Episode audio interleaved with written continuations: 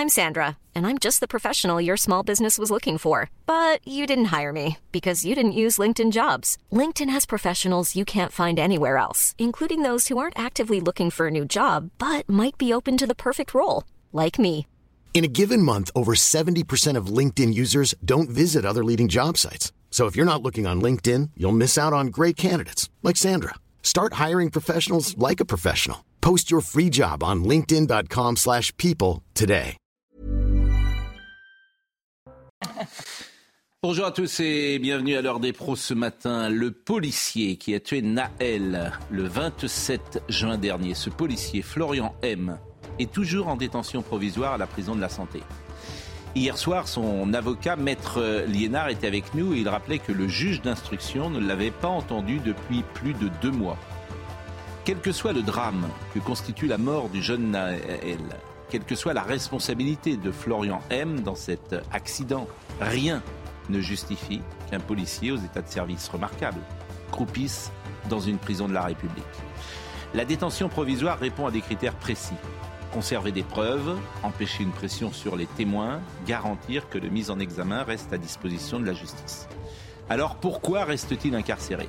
Sans doute parce que la justice redoute que sa libération déclenche des nuits d'émeutes dans les quartiers de France et qu'au moment où la Coupe du Monde commence, ce ne serait pas opportun. Florian M est mis en examen pour homicide volontaire. Une cour d'assises dira s'il est coupable ou non. En attendant, sa place n'est pas derrière les barreaux. Je pense à tous les policiers ce matin qui voient comment l'État traite un de leurs collègues. Je me dis une nouvelle fois qu'ils ont du mérite, du courage, de l'honneur à poursuivre leur chemin de vie dans une carrière au cours de laquelle ils reçoivent parfois si peu de considération. Sauf évidemment quand ils sont dans une boîte rectangulaire et qu'à titre posthume, sur un coussin de velours, le président de la République les fait chevaliers de la Légion d'honneur. Il est 9h. Félicité Kindeki. À la une, le père d'une adolescente en abaya, placé en garde à vue après avoir menacé de mort le proviseur d'un établissement à Clermont-Ferrand. L'adolescente s'est vue refuser l'entrée dans son lycée à deux reprises parce qu'elle portait une abaya. C'est ce qui a provoqué la colère du père de famille. C'est une situation très critique que décrit la SPA. Près de 16 500 animaux abandonnés ont été recueillis par la SPA cet été. Les 63 refuges font le même constat. Les abandons sont en augmentation et les, les adoptions en baisse. De nouveaux motifs d'abandon sont apparus comme l'inflation. Et puis, coupe d'envoi de la Coupe du Monde, oui, ce soir, avec pour match d'ouverture France-Nouvelle-Zélande. Les Bleus accueillent les All Blacks au Stade de France. Gérald Darmanin a annoncé une mobilisation sans précédent des forces de l'ordre pour la compétition. Merci Félicité et Félicité Kindeki. Laetitia Strauch-Bonnard sera avec nous dans une seconde. Georges Fenech, Joseph Massescaron, Nathan Dever, Nicolas de Villiers, que je salue parce qu'hier soir il y avait un complément d'enquête à charge. C'est normal, vous avez du succès. Euh, vous euh, parlez de l'histoire, du roman national, de la culture française. Les petits docteurs guillotins du service public détestent ça. Donc c'est normal qu'ils vous attaquent. C'est presque la rançon de la gloire. Nous en sommes presque honorés, en fait. Ben, euh, voilà. Mais bon, je rappelle quand même que le, euh, le Puy du Fou bat tous les records. Absolument. Un succès considérable. C'est absolument magnifique. Mais la vérité, c'est que ça les ennuie. Et en plus, c'est Philippe de Villiers. C'est la famille de Villiers. Donc évidemment, en plus, quelqu'un qui arrive de l'aristocratie française avant la République. Donc ces gens-là n'ont pas le droit de citer. Bon. Bonjour euh, Brigitte. Vous êtes là quelques secondes simplement. Quelques secondes, oui. Pourquoi vous êtes là? Pour parler du changement d'horaire de Bonjour Docteur Millot, D'accord. ce ne sera plus le samedi à 10h, mais le samedi à 10h30. D'accord. Et puis, Donc on se, on réveillera un peu plus tard avec vous. regarde. Demain, le non, il programme- regarde tous les samedis, Oui, je lui, regarde. Oui. contrairement à vous. Parce qu'en fait, maintenant, il y a l'heure des pros tous les jours. Voilà. Donc demain, euh, je pense pas que ce soit Elliot Deval d'ailleurs, parce que Elliot euh, a pris son week-end exceptionnellement, mais il y a l'heure des pros tous les jours de Voilà. 9h à 10h30, matin et soir. Ouais. Vous êtes Donc horizontale, grille horizontale. C'est Je facile. à pas de votre émission. Et à 10h30, donc vous Et à arrivez. 10h30, avec, on euh, arrive. bon, et, et, demain, c'est quoi le programme? Alors demain, avec Sacha dans la santé expliquée à ma fille, Mm. on va voir comment euh, euh, rebooster notre cerveau à la rentrée. Et ensuite, on va parler du petit déjeuner. Est-ce qu'il existe ou non un petit déjeuner idéal? Oui, enfin. Bah, Le quoi déjeuner idéal, c'est de regarder l'heure des pros. Voilà. Et ensuite, on parlera aussi de l'anxiété scolaire, tous ces petits enfants qui sont anxieux à l'idée de retourner à l'école. Bon. On leur donnera des conseils pour apaiser cette anxiété. Merci Brigitte. C'est Florian Tardif demain qui présentera l'heure des pros entre 9h et 10h30. On va parler évidemment d'Elancourt, on parlera évidemment avec vous euh, de, du Puy du Fou, mais euh, je parlais vraiment de ce policier, Florian M. Il est en prison. Il est possible d'ailleurs qu'il nous écoute, qu'il nous regarde et on pense à lui. Parce que c'est un policier avec des états de service, je l'ai dit, remarquables, qui est mis en examen, et là-dessus il ne faut pas contester les faits. Il sera peut-être jugé, euh, coupable, reconnu coupable, mais évidemment qu'il n'a pas sa place en détention provisoire. Georges Fenech. Oui, vous avez à juste titre énuméré les, critères de la détention provisoire qui doit rester une mesure exceptionnelle, dit la loi. Hein. Mais vous auriez pu rajouter dans ces critères, puisqu'on est en matière criminelle, le critère effectivement de l'ordre public. Et je pense que c'est ça, au fond. Ah, c'est ce que j'ai dit. Oui, mais vous avez énuméré les critères, euh, préservation des preuves. J'ai dit pourquoi il ne sort pas. Mais oui, vous savez pourquoi il ne sort pas par la loi. Vous savez pourquoi il ne sort pas Oui. Parce qu'il y, a la coupe, parce qu'il y a la Coupe du Monde. On a, peur, on a peur des émeutes. Voilà. il y a la Coupe du Monde. Et que le monde entier regarde la France et que, euh, effectivement, s'il y avait euh, des émeutes. Mais je partage comme vous l'idée que ce policier pourrait parfaitement être mis sous contrôle judiciaire ça ne préjudicierait pas à l'enquête. Bien sûr. Et, à la présomption d'innocence, surtout. Je salue donc euh, Laetitia Strock-Bonnard, euh, qui vient d'arriver, de rédactrice en chef de l'Express. Il y a du problème ce matin, je crois, de circulation, exceptionnellement. C'est Paris. Et voilà. C'est le retour du quart d'heure Hidalgo. Exceptionnellement euh, dans, Paris. donc c'est et puis ce message qui est donné aux policiers, aux forces de l'ordre, c'est-à-dire qui on va parler d'Elancourt dans une seconde, mais ils ont été mis en garde à vue de la même manière. Ça aurait pu être entendu en audition libre. Audition libre, bien sûr, il risquait pas de s'enfuir. Hein. Justement, Elancourt, je vous propose euh, de faire le point sur euh, l'enquête avec euh, Marine Sabourin. L'adolescent est en état de mort cérébrale après sa réanimation mercredi, quelques instants après cet accident. Sa motocross et une voiture de police se sont percutés après que le jeune a refusé de se soumettre au contrôle d'une autre patrouille de police. Lorsque les policiers l'ont vu, ils ont décidé de mettre le gyrophare et de suivre cette moto de manière à prévenir les autres usagers de la route qu'il y avait un danger potentiel, puisqu'il avait failli renverser un piéton. En prenant la fuite, il a pris tous les risques, il est monté sur une voie piétonne, et euh, de cette voie piétonne, il a percuté une voiture qui venait, euh, qui sortait d'une résidence. Euh, et, cette voiture, il se trouve que c'était un autre équipage de police. Un temps placé en garde à vue, les deux policiers sont sortis libres hier après-midi et sans poursuite. Leur version des faits est contestée par l'avocat de la victime qui déclare porter plainte pour tentative d'homicide volontaire. Une plainte pour tentative d'homicide volontaire qui pourrait malheureusement se transformer en homicide volontaire sera déposée ce jour. Selon plusieurs sources, c'est volontairement que le véhicule de police a percuté le jeune Cefa S. Il ne s'agirait pas d'une prise en charge à distance, mais bien d'une course-poursuite proche de la moto. Selon nos informations, ce jeune roulait sans casque. Il était déjà connu pour détention d'armes et harcèlement sur mineurs de 15 ans. Deux enquêtes ont été ouvertes, une première confiée à l'IGPN pour homicide involontaire, la seconde pour refus d'obtempérer confiée à la Sûreté départementale des Yvelines. Alors au-delà de cette enquête qui est en cours, ce qu'on remarquera, c'est euh, la France insoumise sur un dossier inflammable comme celui-là qui jette de l'huile sur le feu. Jean-Luc Mélenchon a écrit encore un mineur tué pour refus d'obtempérer, disent-ils, donc il remet en cause la version euh, des enquêteurs. Mm. Son scooter heurté par un véhicule de police dans une intersection. Sa mort est annoncée par les médias avant que la famille le soit. C'est le parquet hein, qui avait annoncé cela.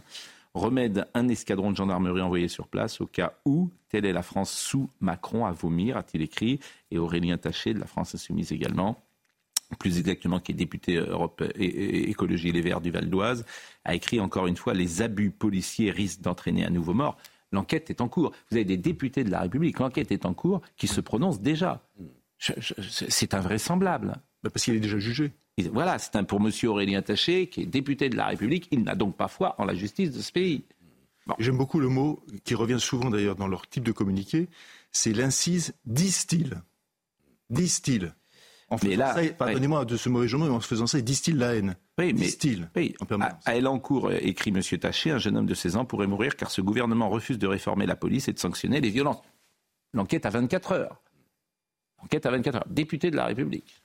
Mais ces gens-là sont effectivement ce qu'ils veulent, on le sait. C'est le chaos. Réaction bah, Pardon.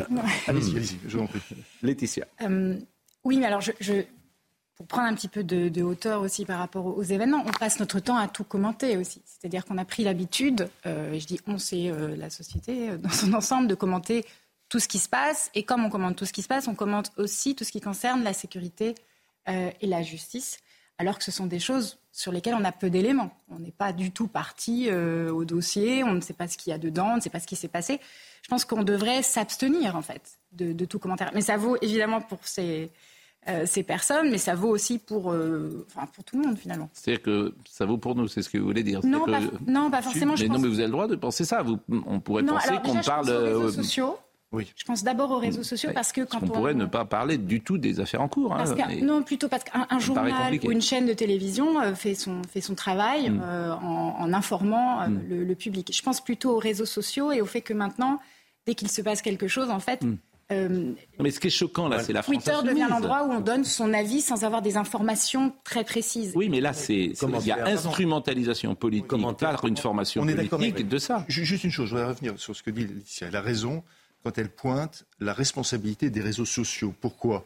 Parce que les réseaux sociaux terrorisent aujourd'hui. Ils terrorisent les politiques, ils terrorisent les médias qui se sentent obligés parfois de voilà, c'est ça. En fait, ils croient contrôler les réseaux sociaux, ils croient être portés par les réseaux sociaux. En fait, ils sont l'otage et ils sont terrorisés par les, par les réseaux sociaux. Aujourd'hui, aujourd'hui, il y, a une forme, euh, de, il y a une volonté des réseaux sociaux de vouloir instituer une forme de tribunal de l'opinion. Il y a une justice parallèle qui est une justice euh, que je dirais non pas une justice réelle, mais une justice létale, létale au sens où c'est la mort sociale de l'individu hmm. qui est demandée. Et ça, ça se développe de plus en plus.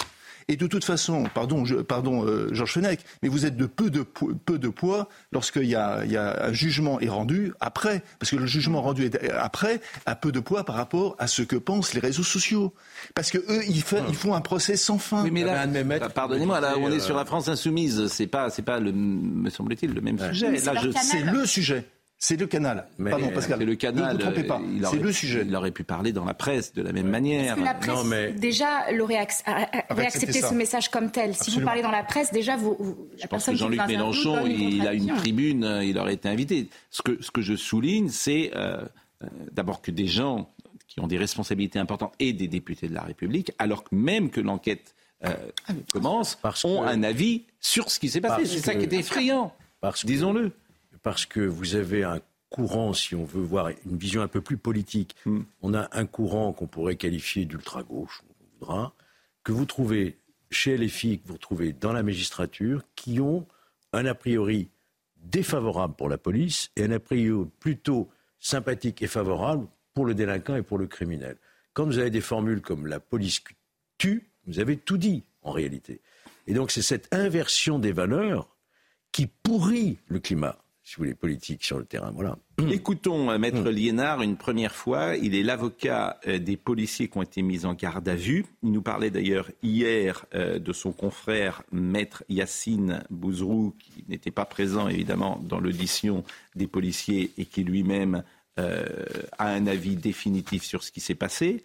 Et il sera l'avocat de la famille de Cefa, ce, ce jeune un drame, là aussi, un hein. jeune qui est mort, euh, bien évidemment, un drame pour sa famille. Mais je vous propose d'écouter Maître Liénard.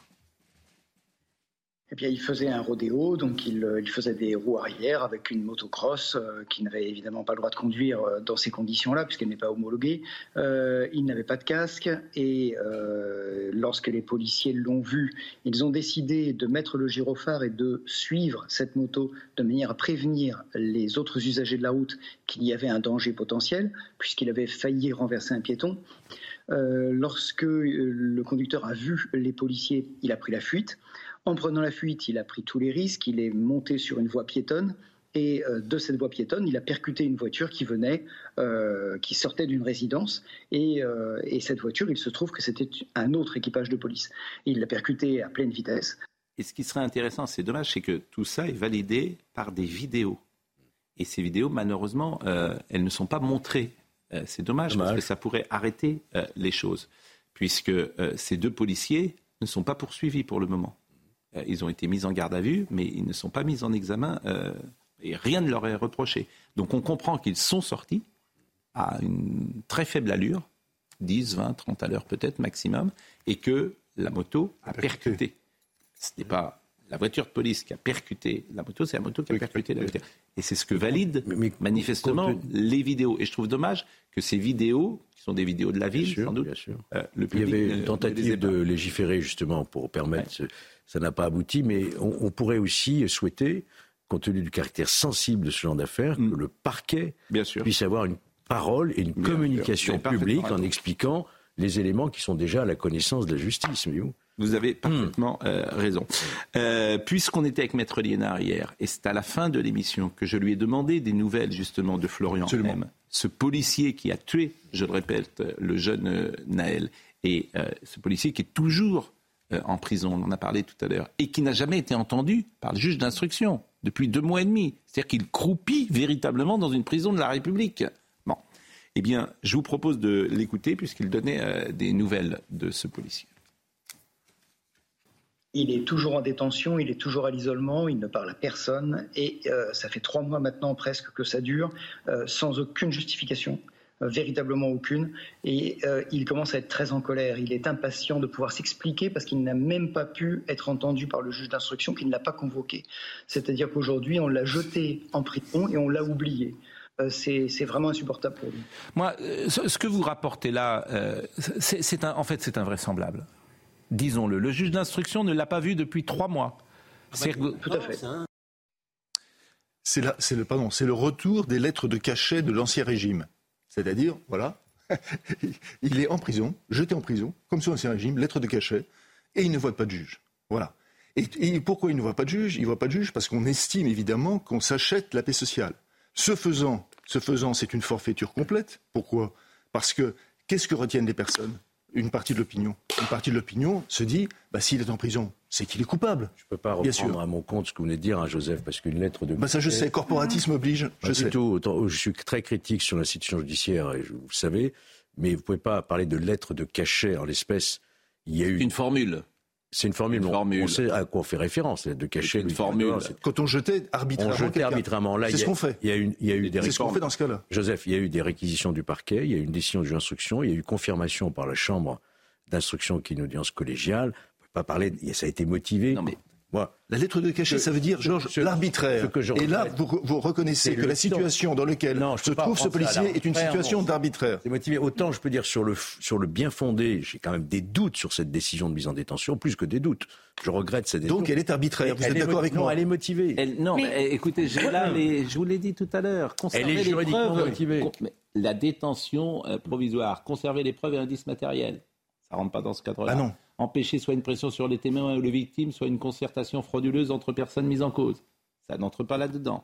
Protéger la personne mise en examen de garantir son maintien à la disposition de la justice. Ça n'entre pas non plus. Euh, mettre fin à l'infraction ou prévenir son renouvellement. Ça n'empêche toujours pas. La seule chose, c'est mettre fin aux troubles exceptionnels et persistants à l'ordre public provoqués par la gravité de l'infraction. Vous avez tout à fait raison. Il n'y a que ça. Mais ça, on n'est pas capable. On a peur.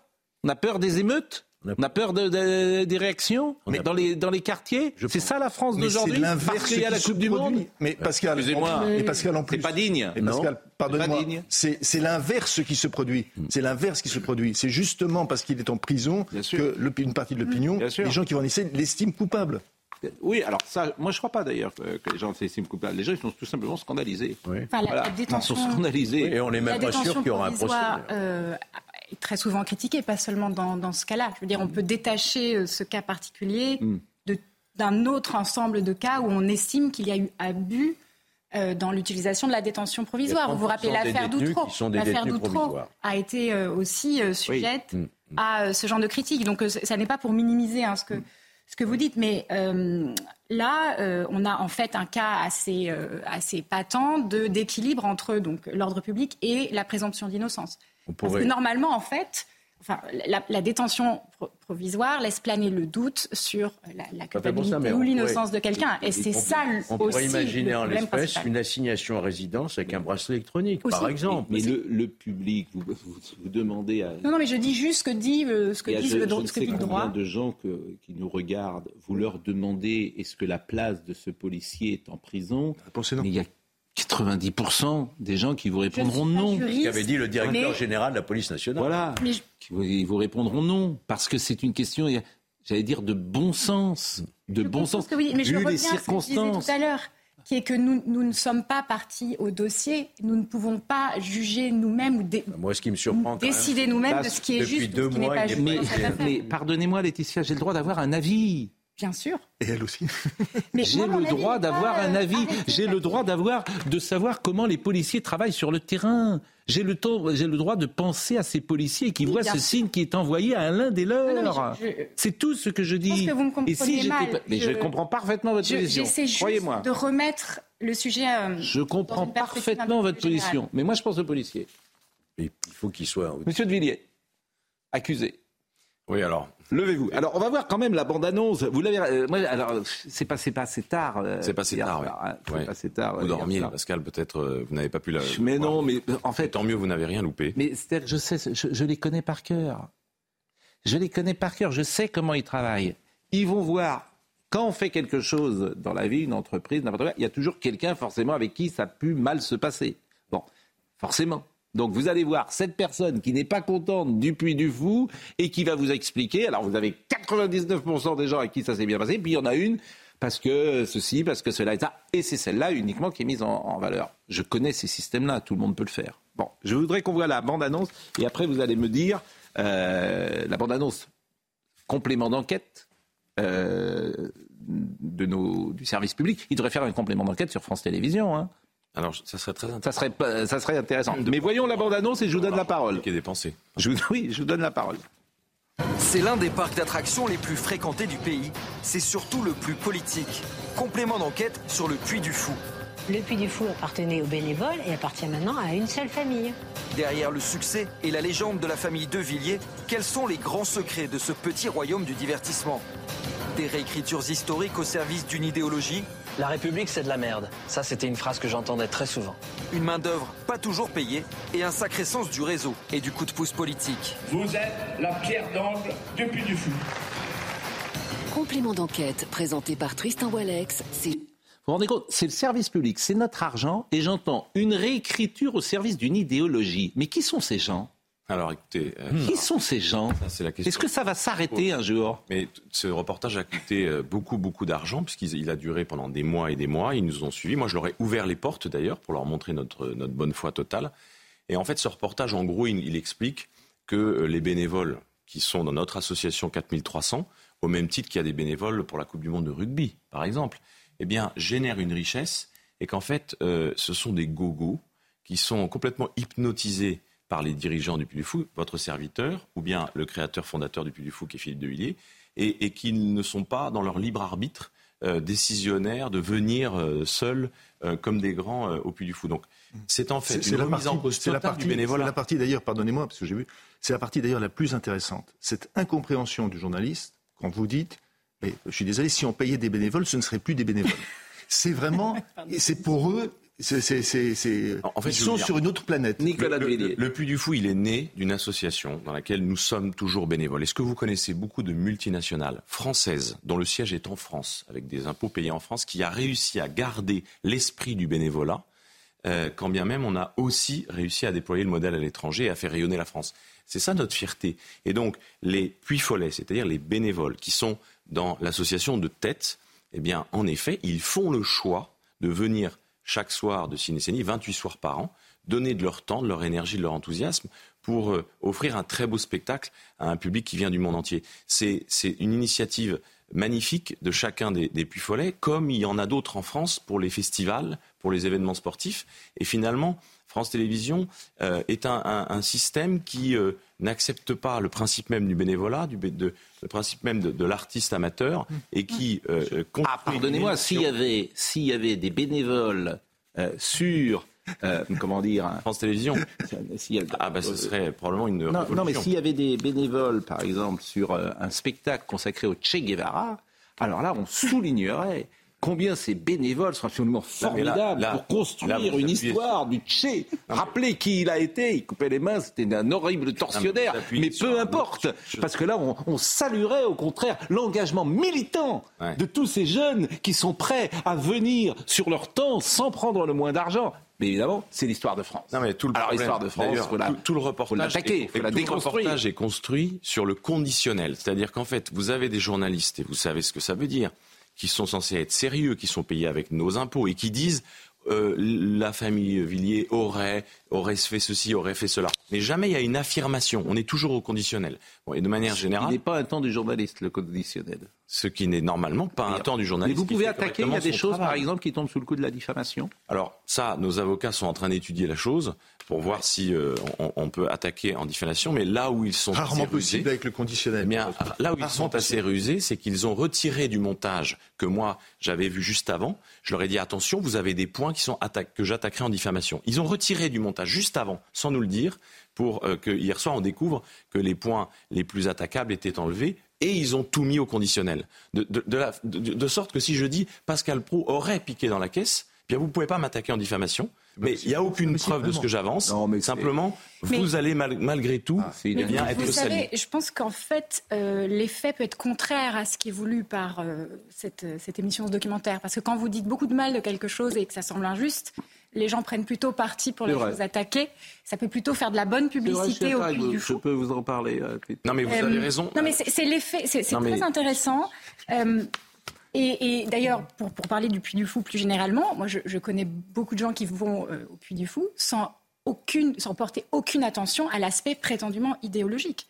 C'est-à-dire qu'on ne se rend absolument pas. Il n'y a pas d'idéologie. C'est quoi Non, mais il n'y a pas d'idéologie. C'est simplement c'est ce qu'on appelle le roman national. C'est prendre nos spectateurs, nos visiteurs qui sont 2 millions et demi par an pour des gogos complets, qui n'auraient pas de jugement, qui n'auraient pas de libre arbitre, qui n'auraient pas de discernement. Mais il faut arrêter. Quand vous allez voir un film américain qui, s'inspire de l'histoire euh, de, tel ou tel pays, eh bien, vous ne vous dites pas c'est l'histoire euh, de universitaire. C'est une histoire fictionnée. Le comme l'ensemble a envie de glorifier mais les grandes figures non mais, de l'histoire de France. Je vais vous dire, le plus du fou, il a un défaut, c'est qu'il aime la France. Le plus du fou, il pense que la France a de belles choses à offrir au monde et que, le, que, la France a un patrimoine magnifique qu'il faut faire rayonner, qu'il faut célébrer. Le plus du fou, il pense qu'il n'y a pas de grande nation qui, dessine, qui se dessine un avenir sans avoir d'abord euh, appris à aimer, à embrasser son passé, avec, avec ses défauts, mais avec ses grandeurs. On va marquer une pause. D'ailleurs, Emmanuel Macron était un fidèle du Puy du Fou. Absolument. Jadis. Peut-être l'est-il moins maintenant, mais il était allé euh, plusieurs fois. Et puis, j'ai envie de dire, les écoliers que nous étions euh, apprenions à l'époque l'histoire de France, jusque dans les années 80, effectivement, euh, nous, nous glorifions parce que la pause, la pause, la pause. Nous glorifions le, passé, ce qui est moins le cas aujourd'hui. Le premier discours politique d'Emmanuel Macron a été pour la fête de Jeanne d'Arc. La pause, à tout de suite.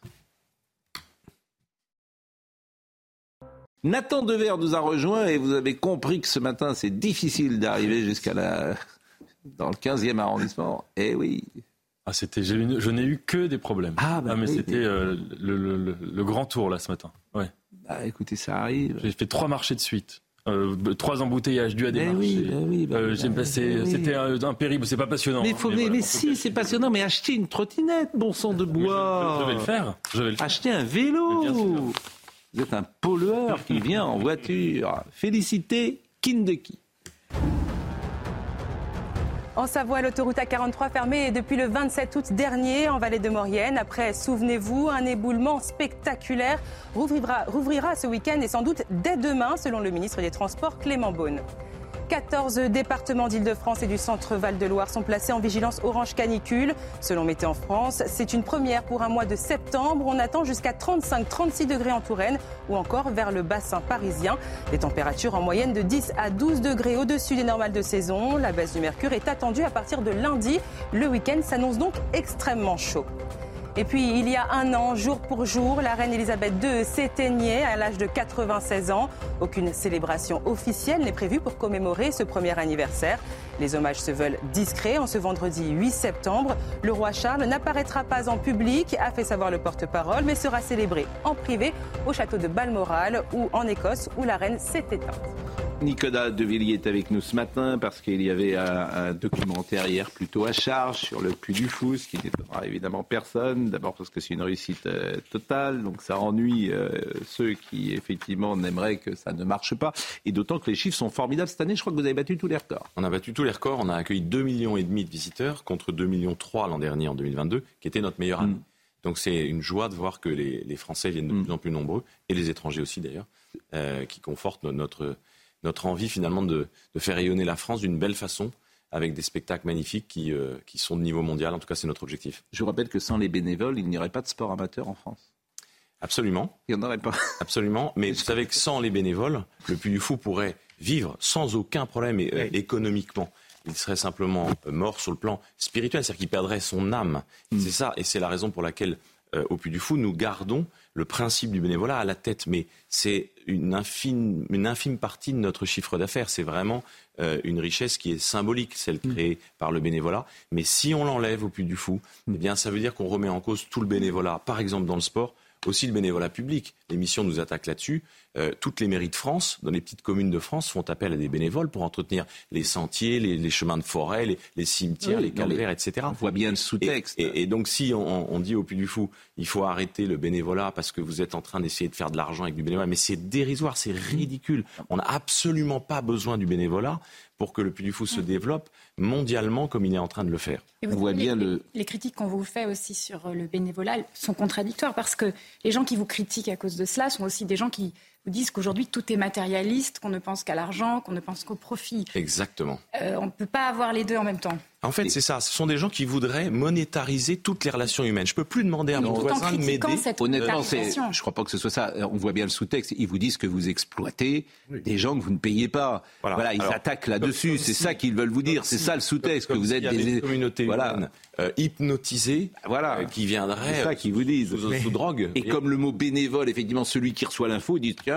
les bénévoles, ils sont pas payés euh, par ça. C'est curieux quand même, Philippe de, de, Voilà, c'est ça le sous-texte. C'est de mauvaise foi. Ça demande de la pédagogie et de l'explication, ce que vous faites là. Mais j'ai bien compris. J'ai bien compris que c'est une démarche spirituelle, mais il y a une bonne et une mauvaise spiritualité. Non, mais voilà, mais ils sont, sont pas idiots, c'est à charge. Plus loin que ça, c'est que nous-mêmes, euh, à commencer par le fondateur du Puy du Fou, mon père Philippe de Villiers, est bénévole depuis le départ. Il n'a jamais touché un euro. Quand vous venez au Puy du Fou, vous n'enrichissez pas Monsieur Philippe de Villiers, qui est le fondateur du, du Puy du Fou, parce qu'il ne touche pas un euro depuis 45 ans, depuis qu'il a créé cette, œuvre. Donc euh, c'est là où, parce qu'en plus comme droit comme auteur, euh, lui-même ou moi-même, nous nous sommes défaits de nos droits d'auteur pour les mettre dans une association dédiée.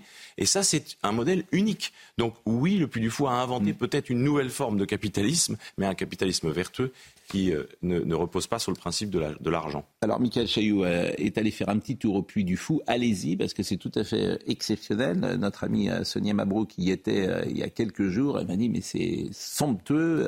moi, je ne suis plus allé depuis bien longtemps. Et Philippe de Villiers me dit à chaque fois qu'il faut que j'y retourne, parce que... Nous vous y attendons. J'y suis allé dans les années 90, au moment où ça a été ouvert. le Puy du Fou, c'est 89, hein, je Oui, oui, c'était le tout début.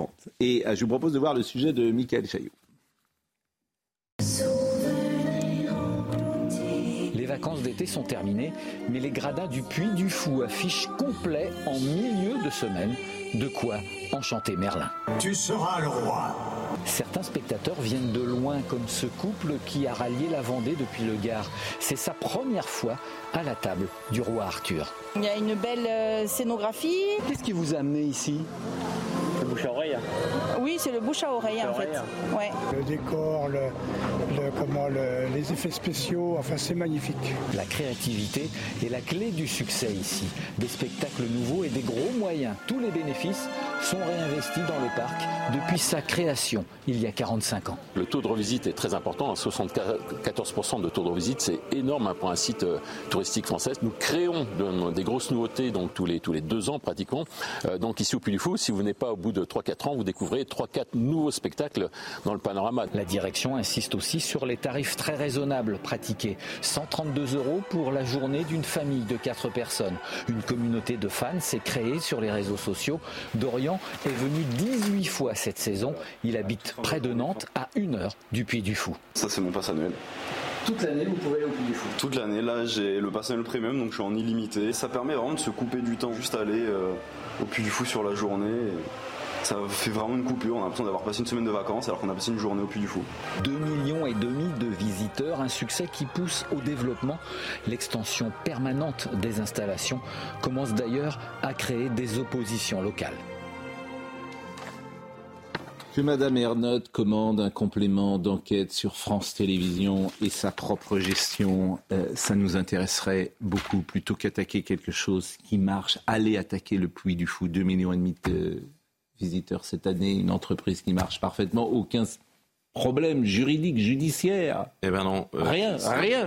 Mais boum, service public, votre argent, on tape sur le puits du fou. En fait, euh, c'est fascinant en fait. Ils, cherchent. Ces gens sont fascinants. Mais, mais en fait, malheureusement pour euh, complément d'enquête, ils n'ont pas fait recette puisqu'ils n'ont rien trouvé parce que justement on leur a ouvert toutes les portes. Et, d'ailleurs au passage je précise mm. que tous nos comptes sont publiés. Vous voyez, il y a des entreprises qui payent des, des, taxes pour ne pas les publier. Nous on les publie. Et donc quand ils sont là en créant du mystère, en expliquant qu'on se demande où va l'argent, je réponds, mais attendez, tous nos comptes sont publiés, donc il n'y a, aucun mystère. Tout ça est très transparent. Merci en tout cas d'avoir été avec nous euh, ce matin. Euh, L'information, elle est parfois plus lourde et euh, nous allons enchaîner avec ce qui se passe à, à, à Cherbourg et cette jeune fille qui s'est sortie du coma, qui s'appelle Megan. Je vous propose de voir le sujet de Michael Dos Santos. Il suffit d'évoquer le nom d'Oumar pour que les langues se délient. Rares sont les habitants du quartier d'Octeville qui n'ont pas croisé la route du présumé violeur de Cherbourg. Il avait une façon de dévisager les femmes qui. Euh, c'était sournois, un petit peu comme si on était de la viande. Mes voisines euh, se faisaient siffler en bas de l'immeuble. Euh, enfin, surtout une en particulier, celle-là, elle a appelé les, les gendarmes trois fois. Beaucoup de ses habitants ont également en mémoire des épisodes de violence.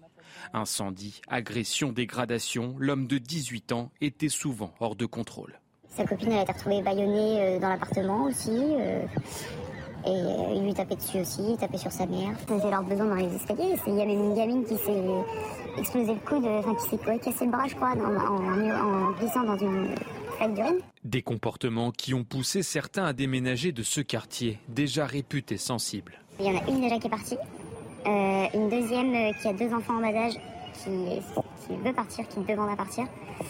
Euh, et moi, de ce que j'ai entendu, ils sont quatre familles à vouloir partir. Tagués sur les murs du quartier, des menaces de mort indiquent qu'Oumar n'est plus le bienvenu. Un sentiment partagé de manière unanime par les habitants du quartier. Il n'y a hélas pas grand-chose à dire de nouveau sur cette affaire. Simplement, nous voulions vous en parler puisqu'on est quasiment le seul média à parler de ce viol abominable abominable et euh, qui a plongé euh, la famille de Meghan, qui a pris la parole d'ailleurs via son père euh, hier. C'est quelque chose qu'on dit souvent ici. Ben, il y a des victimes dont on parle et puis il y a des victimes dont on, ne parle pas. Il y a les bonnes et les mauvaises victimes, de toute façon. Et l'incompréhension, j'ai vu le reportage, l'incompréhension aussi des habitants, aussi bien d'Octeville que de Cherbourg, lorsqu'ils dépeignent les agissements de la personne, c'est pourquoi, c'est ce qu'ils disent, hein, c'est pas mon point de vue, mais en permanence revient la question pourquoi la justice n'est jamais intervenue?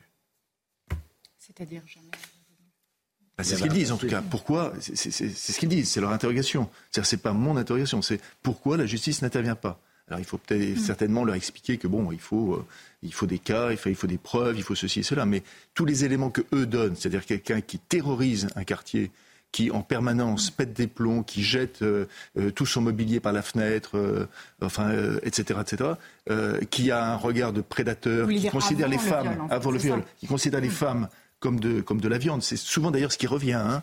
Les, femmes disent, ils nous considéraient, ils nous regardaient, ils nous considéraient comme de la viande.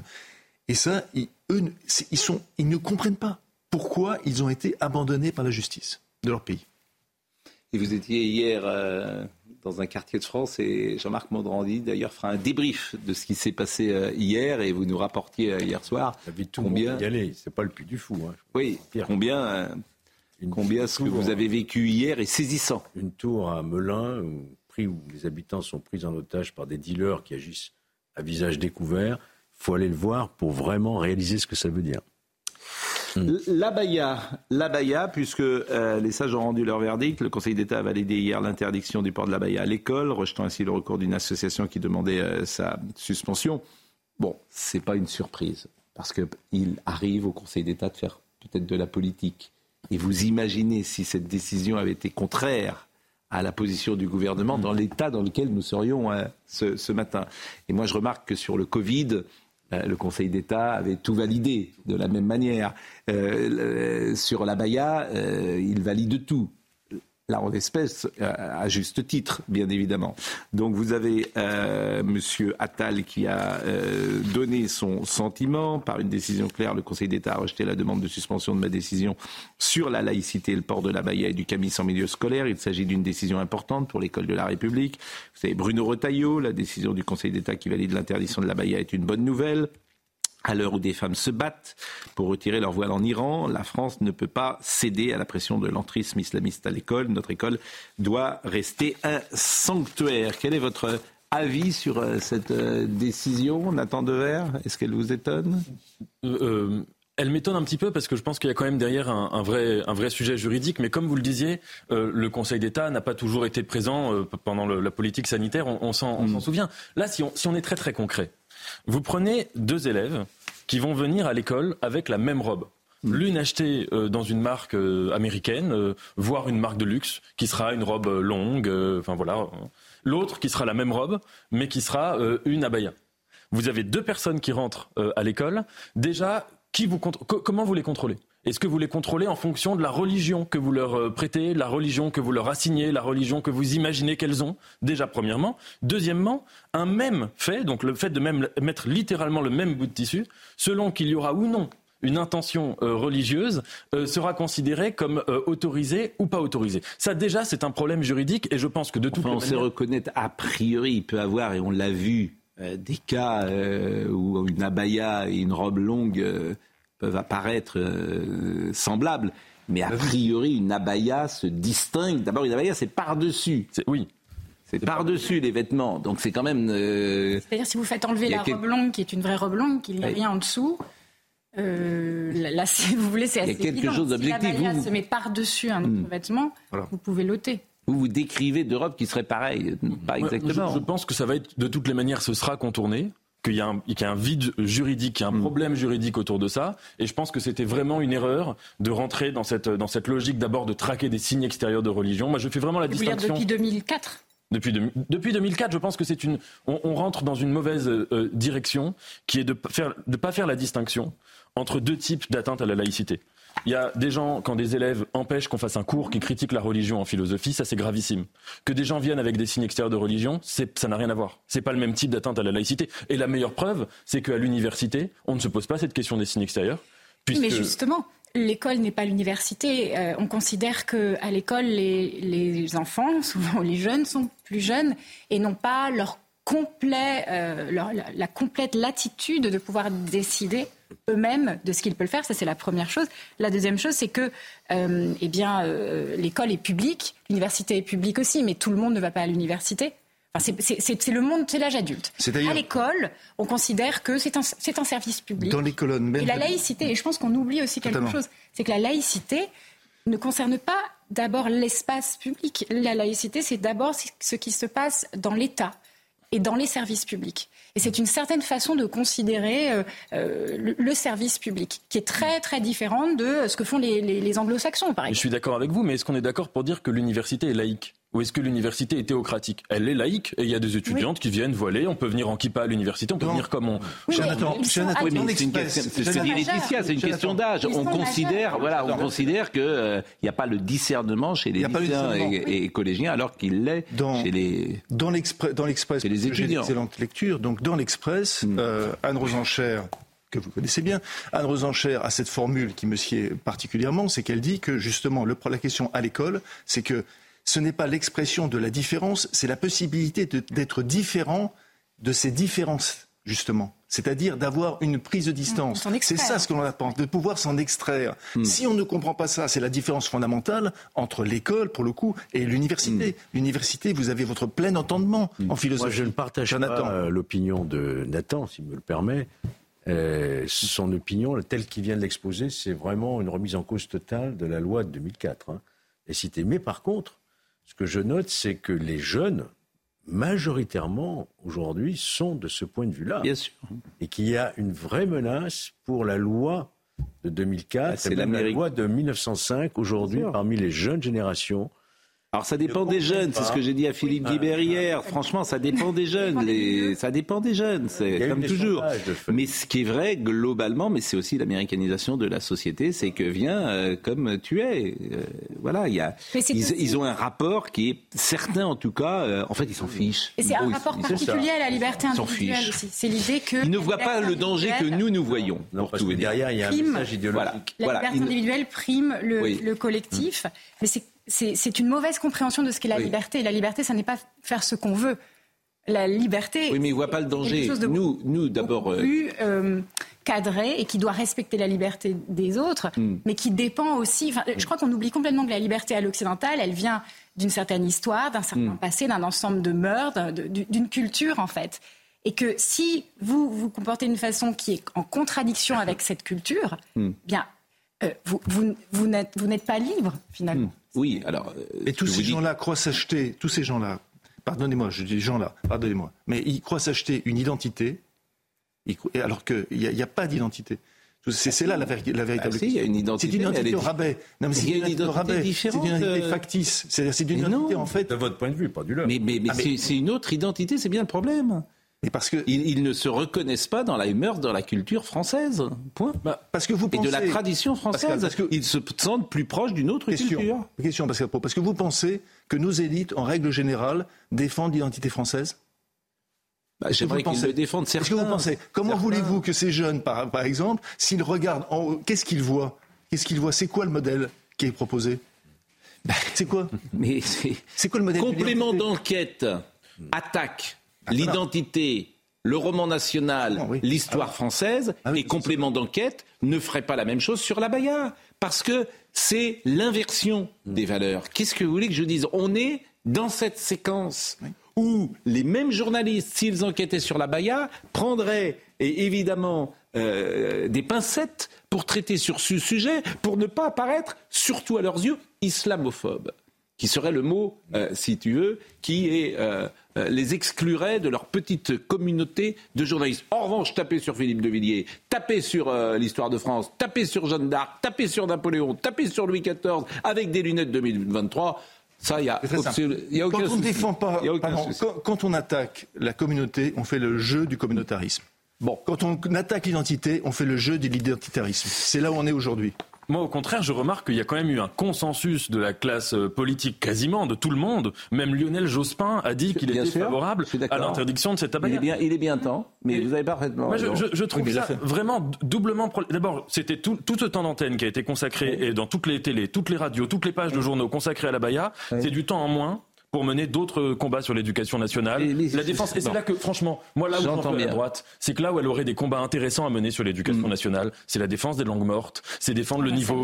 Euh, et, si vous voulez, tout ce temps perdu à discuter de choses qui sont littéralement épiphénoménales, puisqu'il s'agit de phénomènes de. de mais, mais vous voyez pas le danger. C'est pas du temps à parler. Nathan, Nathan, vous ne voyez pas le danger pardonnez-moi de le dire comme ça, vous ne voyez pas, et je reprends les mots de, de Gabriel Attal, qu'on nous teste. Ah, On nous teste. Vous, vous ne pensez pas ça. Vous ne pensez pas que la France, dans 30 ans, puisse être euh, couverte d'abaya des pieds jusqu'à la tête et que toutes les jeunes femmes soient voilées. Au fond, vous ne pensez pas que c'est possible. Au fond, je pense que la politique, c'est toujours hiérarchisé. Bah, c'est autre chose. Bah, Moi, je ne vais pas porter l'abaya. Hein, mais, euh. mais, mais, vous ne pensez pas que ce soit possible. Mais... vous n'en savez rien, Laetitia. Pardonnez-moi de le dire comme ça. Vous n'en savez rien. Vous n'en savez rien de ce qui se passera dans 30 ans. Et moi non plus. Est-ce que je peux bah poser... Vous n'en savez rien. Il y a beaucoup de que je peux poser... et, mais le danger peut exister. Juste une, toute petite question. On va, mais là, ouais, mais non, non, non, parce que on, après. ça va être la pub. Je remercie donc Nicolas de Villiers. Merci à vous. Rentrez au Puy du Fou et euh, allez voir les 21, la Vendée. Et nous vous attendons au Puy du Fou, bien sûr. Bien sûr, mais la Vendée, qui est quand même, euh, on peut citer Bretignolles-sur-Mer, les grandes villes de Vendée, la Sauzet, je sens que vous, êtes, vous avez des racines. La plage de la Parée. Proche, absolument. Bien évidemment. Bon, bah écoutez, euh, salut euh, les Vendéens. Et c'est un territoire magnifique, la Vendée. Euh, les chefs d'entreprise en Vendée, exceptionnels. Exceptionnel. Le niveau de la Vendée, le niveau économique. Le le plus bas de France. Bien sûr. Incroyable, hein Il y a un dynamisme incroyable. Bien sûr. Les Sables d'Olonne. Où parfois des gens très sont nés. d'enquête, ça. Aux Sables d'Olonne. Je les salue. Bon, à tout de suite. Si ce week-end, vous ne savez pas quoi faire, lisez ça. C'est exceptionnel. Vraiment, euh, de tout ce que vous avez fait. Euh, alors, moi, j'adore les journaux intimes. Bonjour Yann Max. Bonjour Pascal. C'est Bonjour. C'est formidable. Merci. C'est formidable parce que c'est incroyablement intelligent, ce qui n'étonnera pas. Drôle, cruel parfois, libre. Libre. Vous dites des choses au plus près de ce que vous pensez. Alors ça déménage. C'est un journal intime. C'est pas fait pour être publié. Oui. C'est pour ça que je le fais. Mais c'est formidable. Alors pour donner que ça maintenant d'ailleurs, des journaux intimes. Ah mais je pense que par exemple de Nicolas Sarkozy, le 31 juillet 2010 à l'Élysée. Les élites me détestent. Il est là mon problème. Et d'ailleurs, c'est pas mon problème, c'est le leur. Vous trouvez ça normal qu'ils me détestent à ce point? On n'a jamais vu ça. De Gaulle, Pompidou, Giscard, Mitterrand, Chirac ont pris des coups, des sérieux, mais des comme je prends de la part des élites et de l'intelligentsia. Jamais à ce point. Je suis l'homme à abattre. Je suis l'ennemi de ces gens-là. Je les dérange. Il y a une forme de racisme social là-dedans. J'ai pas fait l'ENA, Mitterrand non plus, mais ils vous diront que Mitterrand, c'est Mitterrand. Donc vous rapportez des choses que en vous avez vécues. Nicolas Sarkozy, honnêtement, il est irrésistible. Il est irrésistible. Qu'on épouse ou pas ses idées, c'est un personnage euh, hors norme. Et donc, pour un journal intime, il n'y a plus qu'à retranscrire, sachant que les dialogues, Nathan le sait, c'est toujours difficile à retranscrire. Donc, euh, pour les rendre vrais, il faut les trafiquer un tout petit peu pour les restituer dans leur vérité. Mais vous avez pris des notes au fil du ah temps. oui, oui. Enfin, quand je, rentre, quand je rentre chez moi, je prends toutes les notes. Quand je vois des gens aussi importants, je prends des notes le soir. Ah bon Et après, les remets au propre le lendemain. Pour pas oublier. Vous lui demandez pas son avis Non, mais je vais le connaître bientôt. Parce que peut-être qu'il n'est pas content. Forcément. le portrait est quand même pas méchant. Hein. Non, ah oui, je suis d'accord. Euh, Félicité Kinde qui nous rappelle les titres. Il est 10h. L'adolescent de 16 ans qui a percuté une voiture de police dans un refus d'obtempérer est toujours en état de mort cérébrale. La garde à vue des deux policiers a quant à elle été levée. L'enquête se poursuit pour comprendre ce qui est arrivé. En attendant, dans le quartier, même si le calme est revenu, la CRS 8 a été déployée. Dans l'actualité internationale, Eric Adams, le maire démocrate de la ville, dit que eh la crise migratoire va détruire New York. La ville reçoit plus de 10 000 nouveaux migrants et demandeurs d'asile par mois. Les mots du maire démocrate font beaucoup réagir. La Corée du Nord dévoile un nouveau sous-marin nucléaire d'attaque qui aurait été inauguré lors d'une cérémonie présidée par le dirigeant Kim Jong-un. Une annonce qui soulève de nombreuses questions sur les capacités opérationnelles de ce navire submersible crise migratoire va détruire New York. C'est une phrase euh, sur laquelle on, peut réagir, bien évidemment. Noémie Schulz est avec nous. Elle est au procès de Redouane Faïd et je la salue. Bonjour, euh, Noémie. Euh, il y a quelques secondes, vous étiez à l'intérieur de la salle d'audience et Redouane Faïd a pris la parole et vous souhaitiez intervenir parce que ce qu'il a dit interpelle. Oui, euh, ce matin, l'audience est consacrée à l'examen de la personnalité de Redouane Faïd. Il est interrogé là-dessus, pas sur les faits qui lui sont euh, reprochés. Et euh, Redouane Faïd s'est levé il y a quelques minutes et il a dit à la présidente, voilà, je voudrais faire d'abord une, une petite déclaration comme un propos liminaire. Je voudrais demander pardon à mon frère Rachid. Rachid, c'est ce grand frère qui est dans le box, détenu lui aussi pour l'avoir aidé à, s'enfuir. Il était dans l'hélicoptère hein, qui s'est posé au-dessus de, la cour de, de la, du centre pénitentiaire de Réau. Je voudrais demander pardon aux membres de ma famille pour les dégâts que cet appel de la liberté a eu. Je sais que ça a fait souffrir euh, beaucoup de gens. Je suis un drogué de la liberté. C'est une addiction qui me consume et dont je n'arrive pas à guérir. Je prendrai mes responsabilités de A à Z concernant cette euh, affaire-là. Ça m'interroge, ça interpelle ma conscience, mais je suis dans un chaos éternel systémisé où ma priorité est de rester debout. Ce besoin de survie, il éclabousse beaucoup de gens. J'ai une culpabilité profonde. Je m'en veux énormément. Voilà pour euh, les premières déclarations de euh, Redouane euh, Faïd qui s'explique, qui raconte maintenant ce qu'a été euh, sa vie, cette enfance. Il a perdu sa mère très jeune et il a été notamment élevé par ce grand frère, Jaïd Rachid. Je l'aime comme un père. Il avait la voix qui s'est nouée. Hier, la journée d'hier a été consacrée justement aux, auditions de ces deux frères hein, qui sont également jugés. et on a compris ce qu'était le clan Redouane Faïd avec des frères qui n'avaient jamais rien fait ou, ou quasiment rien fait d'illégal de leur vie et qui ont été prêts à, tout remettre en jeu pour, pour aider euh, ce, petit frère qui était incarcéré. Merci Noémie Schulz, merci euh, pour euh, ces, précisions. Je vous vois sourire, Nathan Dever. Je, je, non, je souriais en pensant au journal de, Yann Moix. Ah que Mais je, peut-être on en parlera tout à l'heure, non? Non, je vous en prie. non, parce que moi, je l'ai, je l'ai, j'ai commencé à le lire il y a quelques jours à minuit, et euh, j'ai lu jusqu'à 6 heures du matin. Ah il est, vous avez dit exceptionnel, euh, extraordinaire ce texte, pour une raison très simple. C'est que normalement un journal, il y a un problème de temporalité. C'est-à-dire que comme c'est la, temporalité du quotidien qui dicte celle de l'écriture, ça fonctionne par saccade, ça fonctionne, ça change, ça passe littéralement tout le temps du coq à l'âne. Et ce que fait Yann Moix, c'est que ce journal est une sorte de tresse avec plusieurs fils. Il y a un fil qui est, vous l'avez dit, les portraits, des rencontres. Il y a un fil qui est la télévision, par exemple, euh, une phénoménologie de la télévision qui est extraordinaire. Il y a un fil qui est la littérature. Il y a un fil qui est la Révolution française. Yann Moix raconte, qui lit et qui travaille précisément sur l'évolution historique de la Révolution française. Il y a un fil qui est le judaïsme. Bref, il y a plein de fils qui sont tressés. Ce qui fait que vous avez comme plusieurs romans qui sont superposés les uns dans les autres et que ce journal, entre guillemets, n'en est pas tout à fait un dans la mesure où il est presque plus romanesque qu'un simple journal. Et c'est ça qui en fait un texte que j'ai trouvé vraiment euh, euh, extraordinaire. Il y a encore des gens qui savent lire en France. vous avez bien fait Merci de venir.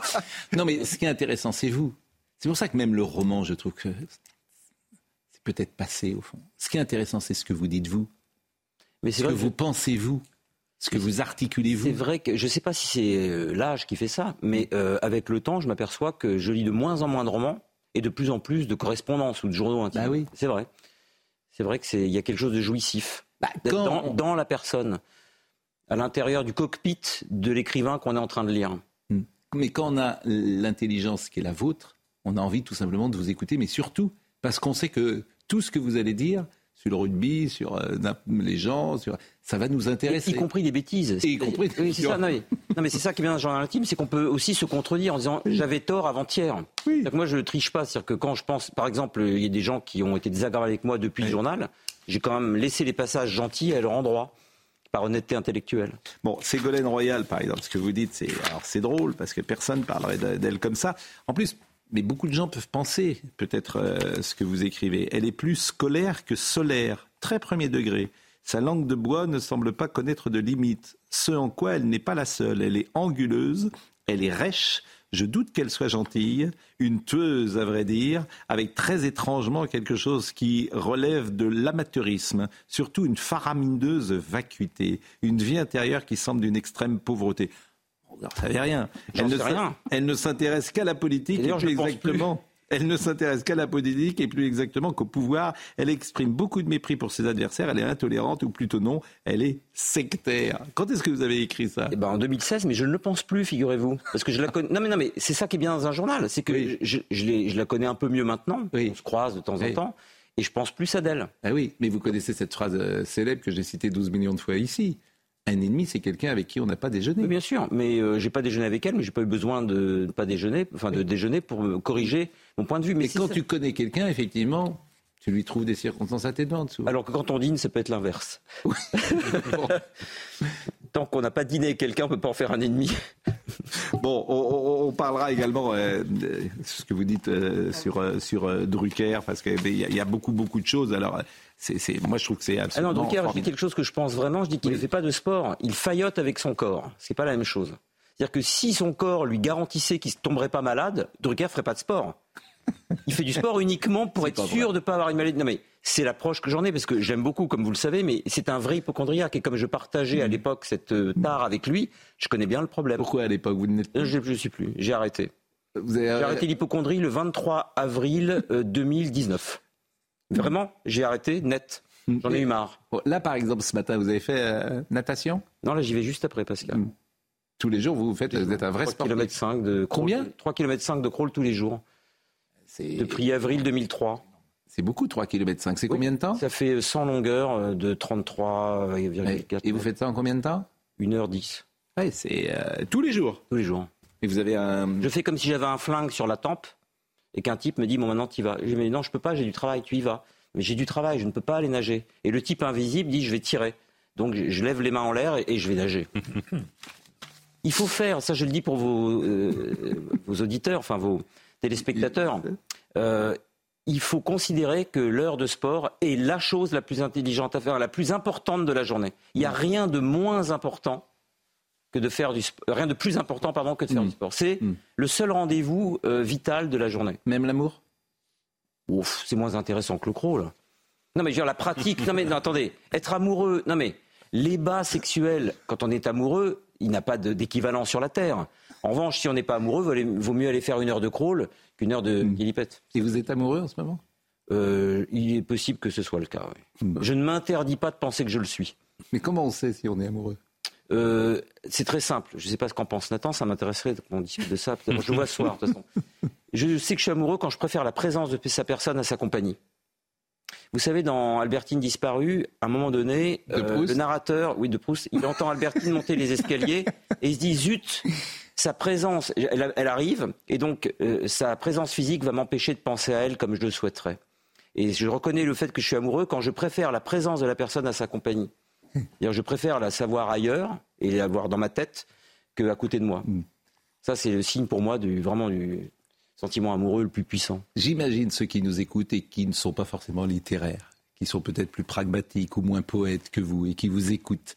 Et je sais parfois qu'ils disent euh, euh, il, ne, il ne vous croit pas au fond. Il pense qu'il y a une forme de posture dans ce que vous dites, etc. Souvent, j'ai entendu cela. Hein, c'est ce qu'on dit des intellectuels parfois. Euh, je ne sais pas d'ailleurs si vous vous considérez comme un intellectuel. Non, non, comme un écrivain seulement. Donc, euh, déjà pas mal. Non, oui, j'ai une posture qui est la mienne. C'est-à-dire que je suis le seul sur Terre à avoir cette posture-là. Et c'est peut-être une imposture, mais en tout cas, c'est la mienne. Je ne peux pas faire autrement que d'être l'imposteur que je suis. Hmm. J'ai trouvé ma place, et cette place est forcément une posture, puisque je me poste à cet endroit. Hmm. Je disais euh, hier que, alors, euh, il y a quelque chose chez vous qui est vrai, que j'ai mesuré, c'est votre générosité. Et c'est quoi la générosité? C'est être capable tout simplement d'écouter l'autre. C'est ça. Hein, dialogue. Et bon, et euh, parfois les écrivains, sans doute d'ailleurs, euh, vous, êtes retourné sur vous-même, vous écrivez des heures entières, vous voyez personne pendant quelques temps. Vous êtes allé, je crois, chez votre grand-mère écrire euh, il y a peu de temps. Oui, parce que j'aime bien ma grand-mère. Elle a 97 ans et demi, elle est en pleine forme. Oui, mais là vous voyez. Et elle vous regarde. On la salue. Elle s'appelle comment? Simone. elle est née en 1926. Ah oui, c'est sûr. J'ai même pas dit que je passais. statistiquement, elle va me voir, elle va me voir arriver là. Bon, Simone. Bon, mais c'est vrai que euh, il y a parfois chez les artistes, bien sûr, qu'ils euh, sont retournés sur eux-mêmes. C'est la phrase de Proust. Euh, pour un artiste, il n'y a qu'un choix ou la vie ou son art. Je ne sais pas ce que vous avez choisi vous d'abord. Les deux, c'est la même chose. Mais en fait, ah oui, mais c'est pas Proust. Il dit, il faut, choisir. C'est ou l'art ou la vie. Je considère que Proust a une vie extraordinaire. Il a une vie intérieure qu'aucun voyageur, qu'aucun reporter de guerre n'a eue. La vie intérieure de Proust est bien plus impressionnante que mm. toutes les guerres du Liban réunies, euh, que toutes les catastrophes réunies. C'est-à-dire ce qui s'est passé à l'intérieur de cet homme qui est capable de refaire le monde pendant que Charlus écrase un, morceau de beurre ou de marmelade dans de la chantilly est plus impressionnant que toutes les sagas qu'on peut imaginer dans toutes les séries télévisées. Et ce que je voulais vous dire par rapport à ça, et je sais que Nathan a dû lire Nietzsche, ce qui me caractérise surtout, c'est l'absence d'esprit de sérieux. Je n'aime pas les gens et je n'aime pas les écrivains qui sacralisent la littérature. Dès qu'un type sacralise la littérature, je sais que c'est pas un écrivain. Ce qui est consubstantiel à la littérature, c'est l'humour. Et l'humour, c'est la légèreté. Et donc, c'est un état d'apesanteur. On s'arrache à la gravité, hmm. au sens étymologique du terme. Hmm. La gravité, c'est ce qui nous retient au sol. On va tous mourir. Euh, essayons de nous amuser aussi un petit peu. Et aujourd'hui, l'esprit de componction et de gravité est présent notamment dans les milieux littéraires. Il a toujours été. Moi, je n'aime pas le littéraire. J'aime la littérature et le littéraire. Hmm. Un jour, j'écoutais un chanteur que j'aime bien par ailleurs qui s'appelle Dominique A. qui était sur France Culture et il racontait que pendant des années, dès qu'un passage dans un livre le faisait rire, il refermait parce qu'il disait c'est qu'il doit y avoir un problème, c'est que ça doit pas être de la littérature. Bah, je pense le symétrique opposé de ça. Quand un livre me fait pas rire, je sais que le type n'est pas un écrivain. Mais Proust, c'est drôle, mais les gens ne comprennent pas que c'est drôle. Bah, parce qu'ils ne le lisent pas. Oui, oui. Alors, c'est pas facile non plus à lire. Non. Ceux qui ne n'ont jamais lu, euh, rencontrer Proust, c'est compliqué, disons-le, même techniquement. Oui, mais les phrases sont longues, c'est pas facile. Bon, mais c'est drôle et, c'est même très drôle. Joseph le sait, il écrit des romans policiers maintenant. Proust était très malin et il s'arrangeait quand même mine de rien, il y a des petits suspens euh, dans, ces pages. Et c'est très bien fait d'ailleurs. Euh, il est très fort parce qu'il commence par euh, l'enfant qui attend que sa mère vienne l'embrasser le soir. Tout le monde a vécu ça, donc il savait très bien ce qu'il faisait. C'est beaucoup plus scénarisé que ce qu'on pense. Hein. Bon, on lira des passages tout à l'heure. L'actualité, vous savez qu'on aime ces allers-retours entre l'actualité et puis nos invités que nous recevons tous les jours à partir de 10h. Je voulais quand même vous parler de la polémique de Mahmoud Abbas, puisque l'Union européenne a condamné hier les propos du président palestinien qui alimente l'antisémitisme et qui maintenant régulièrement, euh, euh, tous les jours quasiment, euh, parle à une sortie antisémite. Fin août, il avait prononcé un discours en Cisjordanie occupé dans lequel il avait notamment affirmé qu'Hitler n'a pas tué les juifs parce qu'ils étaient juifs. Adolf Hitler a dit qu'il combattait les juifs parce qu'ils étaient usuriers et liés à l'argent. Et ces propos, selon l'Union européenne, bien sûr, banalisent la Shoah, alimentent ainsi l'antisémitisme et constituent une insulte aux millions de victimes de la Shoah. L'ambassadeur d'Israël à l'ONU euh, appelle la communauté internationale à condamner la haine dangereuse et les mensonges. Mais ce qui peut nous intéresser, euh, c'est parce qu'il avait reçu la médaille de Paris et qu'elle lui, lui, a enlevé. Elle lui a été retirée. Eh bien, écoutez, c'est la première fois qu'on va dire du bien d'Anne Hidalgo. Donc, euh, Hidalgo, Anne Hidalgo a écrit Vous avez récemment justifié l'extermination des Juifs d'Europe pendant la Seconde Guerre mondiale avec une volonté manifeste de nier le génocide dont les populations juives d'Europe ont été victimes de la part du régime nazi et de ses alliés. La Shoah fait partie de l'histoire de Paris. Dans notre ville, durant la Seconde Guerre mondiale, des dizaines de milliers d'enfants, de femmes et d'enfants, de femmes et d'hommes de confession juive ont été raflés, déportés, puis exterminés. Et c'était Francis Spiner qui avait alerté le maire du 16e arrondissement qui avait dit après les déclarations intolérables de Mahmoud Abbas, nous avons décidé avec Rachida Dati de déposer un vœu au prochain Conseil de Paris afin que lui soit retirée la médaille Grand Vermeil de la ville de Paris qui lui avait été attribuée par Anne Hidalgo. Donc euh, visiblement ça va se faire ou ça s'est fait ou c'est fait. Ça s'est fait. Manifestement. Ça s'est fait. Hein. Euh, ça, va, ça, va, plus loin que ça parce que quand on lit la biographie de Hitler par Yann Kershaw, il a une thèse exceptionnelle. Il dit que le seul moyen de se débarrasser des Juifs, c'était précisément de déclencher la Seconde Guerre mondiale. C'est-à-dire que la, Seconde Guerre mondiale est un moyen d'arriver à ses fins et non pas euh, une sorte de combat parallèle dont il aurait profité, si vous voulez, pour exterminer les Juifs. L'extermination précède, euh, si vous voulez, la volonté de faire la guerre. ce que montre, les propos d'Abbas, c'est que le pire ennemi des Palestiniens, ce sont les dirigeants palestiniens. Dirigeants. Parce qu'ils ont eu Arafat, ils ont maintenant quelqu'un qui a 88 ans, euh, qui euh, il ne fait pas sous lui, mais il pense sous lui. Hamas. Et depuis 10 ans, 12 ans, il n'a euh, jamais été confronté au suffrage. évidemment, il est persona non grata à Gaza, il est persona non grata de, dans un certain nombre de pays musulmans de plus en plus. Donc le pire ennemi des Palestiniens aujourd'hui, avant de s'occuper d'Israël, ce sont les dirigeants palestiniens eux-mêmes. Oui, deux, petites remarques. la première, c'est que donc là, vous avez le président de l'autorité palestinienne qui est le premier euh, négationniste, en tout cas du monde, celui qui a la plus grande audience. Là où c'est majeur, c'est que ces derniers temps, il y a beaucoup d'attentats en Israël contre des civils, et qu'il y a une partie euh, des analystes euh, à l'international qui s'en viennent nous dire que c'est pas de l'antisémitisme, mais que c'est des attentats politiques. Un peu comme il pouvait y avoir pendant la guerre d'Algérie. Euh, quand il y a des attentats sur des rabbins, sur des enfants dans des synagogues, etc. Donc là, vous avez le président de l'autorité palestinienne qui a des propos viscéralement antisémites sur quelque chose qui précède la création d'Israël. Donc c'est bien la démonstration qu'il y a un problème d'antisémitisme euh, euh, chez les dirigeants palestiniens et chez une partie de, de, la population. Et la deuxième chose, je suis parfaitement d'accord avec vous, c'est que ça fait une peine folle pour le peuple palestinien. Dans son histoire, le peuple palestinien, n'a jamais été aussi seul qu'aujourd'hui avec la colonisation qui s'est intensifiée en Cisjordanie, avec les pays sunnites qui les ont lâchés, et avec des dirigeants qui ne trouvent rien de mieux à faire pour les défendre sur la scène internationale que de tenir des propos aussi abominables. Donc, si vous voulez, ces deux, ces deux aspects-là doivent, à mon avis, être, être pris en, considération. Avec autre chose, Pascal, ce qu'il dit, Hitler n'a pas détruit les Juifs parce qu'ils étaient Juifs, mais parce qu'ils étaient usuriers. Mais précisément, le fait de définir le Juif comme usurier est la base même de l'antisémitisme. Donc, c'est vraiment un raisonnement qui tourne en rond. Exactement. On va être dans quelques instants avec euh, Jacques Vendroux puisque c'est vendredi Vendroux et il sera quelque part et on découvrira où il est. Ce soir, c'est euh, la Coupe du Monde de rugby, donc j'imagine que ça aura peut-être un rapport avec le rugby. Je ne sais pas si vous allez regarder ou pas ce match ce soir. ça va être intéressant de voir d'ailleurs le nombre, le mmh. nombre de téléspectateurs. Vous allez gagner, donc bien sûr. ça va être le nombre de on a gagné deux fois, je crois, contre eux.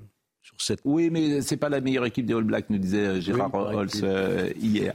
Donc on va se connecter avec euh, l'ami Jacques Vendreau, mais on est avec Yann Moix ce matin, qui a parlé de Michel Drucker dans ce. D'ailleurs, il y a combien de pages? Il y a 1200 pages. 1200 pages. Alors Drucker n'habite pas le 21e siècle. Il est bien resté, il est resté bien au chaud dans le 20e, celui de ses débuts puis de sa gloire. C'est ça qui est génial, parce qu'on se dit mais le talent, l'inspiration, comment ça arrive dans un cerveau pour dire cette phrase Drucker n'habite pas le 21e siècle, il est bien resté au chaud dans le 20e. C'est le talent, ça. Bah, c'est vrai. oui, mais c'est vrai, mais c'est formidable. je le vois, c'est ce que je ressens. Oui, mais vous voyez ce que je veux dire mmh. Mmh. L'inspiration de cette phrase. C'est les fulgurances de style.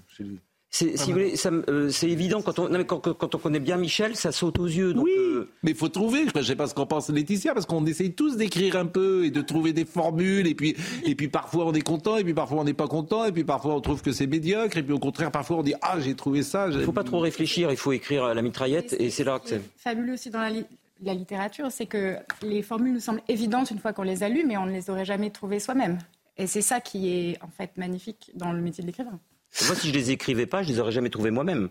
C'est en les écrivant Non, mais je veux dire par là, je veux dire par là que il y a qu'en écrivant qu'on peut les trouver. Je trouve que vous êtes de plus en plus drôle, en fait. Non, mais, non, mais là, je vais vous dire, je pense que j'ai toujours été, mais on se connaissait pas. Ah non, mais attendez, je vous voyais chez euh, Ruquier. Vous étiez moins drôle que ça. Quand vous avez en face de vous euh, Jean Cazeneuve et Dominique Villepin, c'est pas évident d'éclater de rire. Oui, mais je trouve que vous êtes de plus en plus rigolo. Oui, mais de plus, mais c'est, faut, faut, du temps, euh, ben, faut, faut, du temps pour être un enfant, paraît-il. Vous voyez. Oui, mais c'est parce qu'on se connaissait pas bien. Peut-être. Bon, euh, donc Drucker n'habite pas le 21e siècle, il est resté bien au chaud au 20e, celui de ses débuts puis de sa gloire est toujours là, sa gloire. Tout le monde est passé chez lui, il est présent dans le paysage ainsi que le soleil, les arbres ou la pluie, il vieillit mais fait vieillir tout le monde en même temps que lui. Tel est son tour de passe-passe pour nous amener aux abords du tombeau sans que nous nous en apercevions. Lorsque j'avais trois ans, son visage apparaissait le dimanche après-midi sur les écrans de télévision. Je viens d'en avoir 48 et il est toujours là, il nous parle de Johnny Weddy comme s'il venait sortir leur premier album, surtout dans sa galaxie congelée. Nul ne semble plus primordial que Sardou. Son pendant culturel est Bernard Pivot, dont le Johnny est Jean d'Ormesson. Homme du XXe siècle, Drucker a choisi de rester dedans, ainsi que dans un bunker, etc. etc. C'est formidable. Ça, vous écrivez ça d'une traite? Je suis obligé, parce que... Euh, euh, vous, ne corrigez pas et, Non, jamais. Alors jamais. Non, non. Jamais. Alors vous êtes non, non, génie. Mais, non, non, mais c'est pas ça. on n'écrit pas la même chose quand on écrit à toute vitesse que si on écrit lentement. C'est-à-dire pour le meilleur et pour le pire. Hein. Il y a des idées qu'on ne peut pas avoir si on, est, si on fait attention, en fait. Il faut y aller à la mitraillette, surtout pour un journal. À la mitraillette. C'est le but du jeu, c'est de ne pas réfléchir en écrivant. À la mitraillette. Dans un roman, c'est différent parce qu'il faut relire les épreuves, etc. Là, j'ai vraiment euh, une seule coulée. Mais pour le meilleur et pour le pire. Mais, mais écoutez, là, je peux prendre n'importe quelle page tellement, euh, voilà, tous les, alors vraiment, parce qu'on le lit aussi comme ça. Hein. Je tombe la page 626. Tous les livres lus que les terroristes tuent quand ils tirent dans le tas. Et que de théorèmes assimilés, démontrés, que de films décortiqués, de poèmes appris, que de mots lus, un auto-da-fait d'explications, d'éclaircissements, de nuances, de ratires, tous les livres non encore lus que les terroristes tuent quand ils tirent. Vous voyez, je, oui, quand, quand un terroriste tue quelqu'un, il tue quelqu'un qui aurait pu lire Marcel Proust et qui ne lira jamais à cause du terroriste. Mais, bah, oui, j'ai compris. Non, mais je veux dire, ça m'a frappé. et, pire. non, non, mais, non, mais il peut tuer aussi quelqu'un qui aurait écrit un chef-d'œuvre. Dieu est humble. Vous voyez, je parle, Dieu est humble. Il respecte les hommes, mais il entend conserver sa part de divinité. Il y a coupure entre le monde divin et le monde humain. C'est intéressant. Vous avez trois heures. 5, mieux. Bon, Jacques Vendroux est avec nous. Vendredi Vendroux.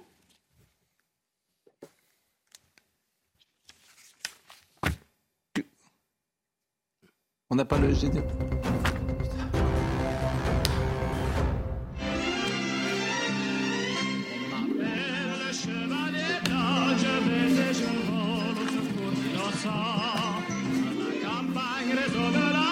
Le grand retour de Vendredi Vendroux. Cher Jacques, cher Jacques. Comment ça va Où êtes-vous Avec qui êtes-vous? Alors je suis avec la personne la plus importante au monde. Vous bien, bien, bien saisi. C'est le président de la Fédération française de rugby. Donc, si vous voulez des places, c'est maintenant, jamais pour ce soir. Je vous le dis tout de suite, il en a plein. Florian Grill a accepté de me recevoir dans ses bureaux. J'ai simplement Rappelez que la Coupe du Monde, vous l'avez dit, bon, ça commence ce soir avec France-Nouvelle-Zélande. Il y a 20 équipes qui sont qualifiées. Il y a quatre favoris, la France, l'Afrique du Sud, l'Italie, les Blacks. Il y a quatre poules. La finale, c'est le 28 octobre au Stade de France. Et la France va jouer après contre le Namibie, l'Uruguay et l'Italie. Voilà, 48 matchs. Florian Grill est avec nous. Pascal, je sais que vous ne pouvez pas aller au stade ce soir et le président de la Fédération française de rugby est bouleversé car vous avez préféré aller dîner avec Orlando. Donc on est un peu surpris, c'est vrai. avec euh, le président parce qu'il voulait vous inviter en tribune officielle avec le président de la République. Mais vous m'avez dit hier, non, je ne peux pas y aller parce que je préfère dîner avec Orlando. On est un peu étonné.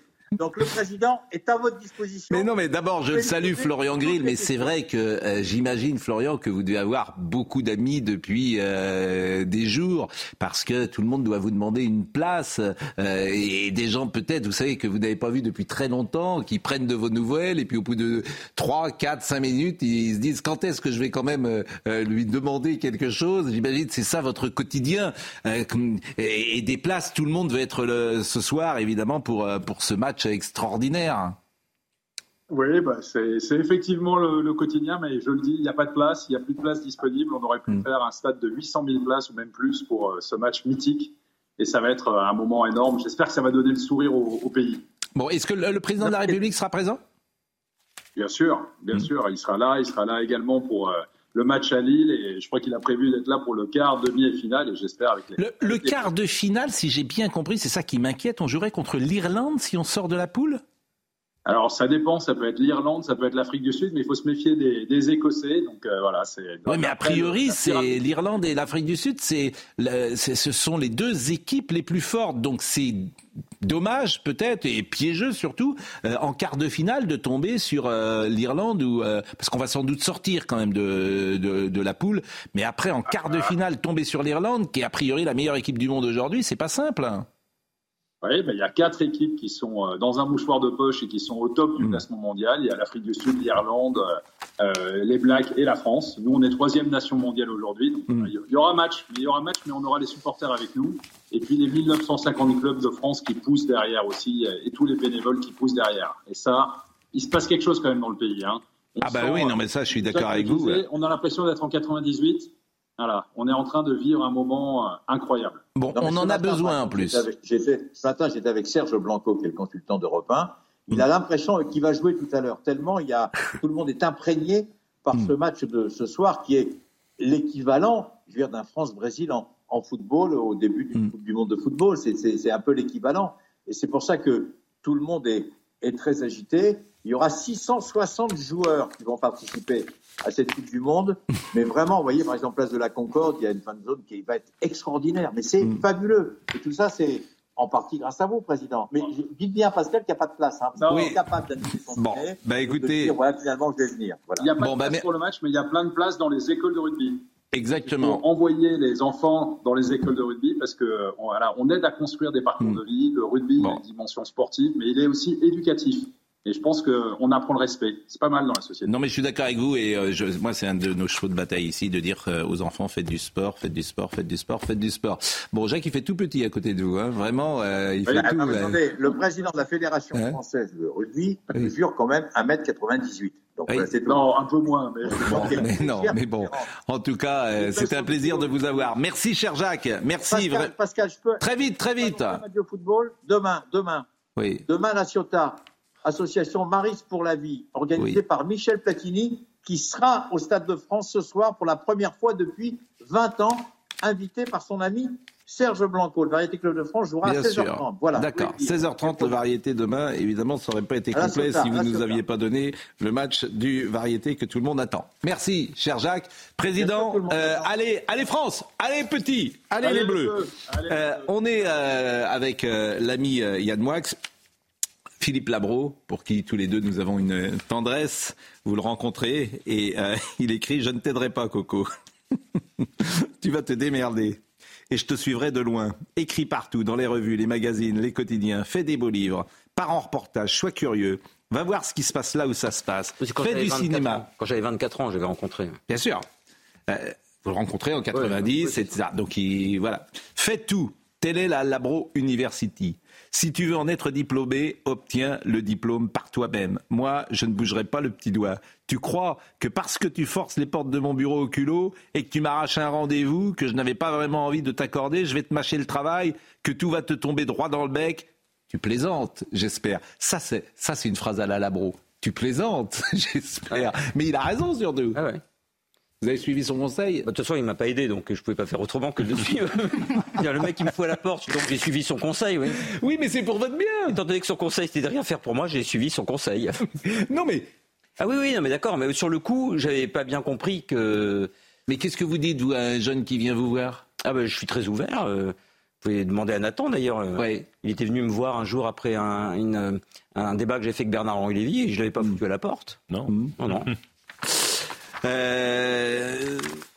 Il est 10h30, donc euh, félicité euh, Kindeki va nous rappeler les titres. Et puis ensuite, je voulais vous parler des animaux également qui ont été abandonnés. On avait un sujet à vous proposer. Je ne sais pas si on aura le temps de, le voir, ce sujet. On peut peut-être le voir d'ailleurs à, à l'instant, parce que c'est extrêmement important. Mais d'abord, effectivement, elle est avec nous, Félicité. Donc elle nous rappelle les titres. À la une, le père d'une lycéenne en abaya placé en garde à vue après avoir menacé de mort le proviseur de l'établissement à Clermont-Ferrand. C'est une information de nos confrères de la montagne. L'adolescente s'est vue refuser l'entrée dans son lycée à deux reprises parce qu'elle portait une abaya. C'est ce qui a provoqué la colère du père de famille. Il y a un mois, une jeune femme de 29 ans était victime d'un viol particulièrement barbare à Cherbourg. On vous en parlait encore hier. Megan a été sortie du coma artificiel. Le principal suspect, Oumar N, 18 ans, est toujours en détention provisoire. Il était déjà bien connu des services de police, mais l'homme se met également la terreur dans son quartier, le quartier d'Octeville.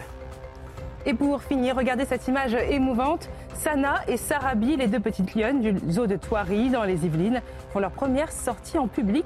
Elles sont nées le 22 juin dernier.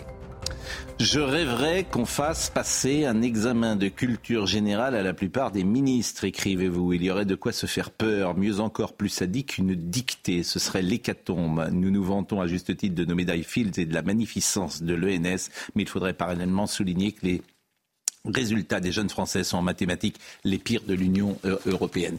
La culture générale de ceux qui nous gouvernent vous inquiète? Euh, Oui, et pire que ça, je trouve que s'il prenait comme François Mitterrand le temps de lire 15 minutes de Stendhal par jour, tout seul, sans conseiller, ils y gagneraient en puissance de feu intellectuel, en nuance, en, temps de repos, en temps de gratuité artistique. Mmh. Et je crois que c'est la, littérature, notamment, n'a pas été inventée pour se cultiver.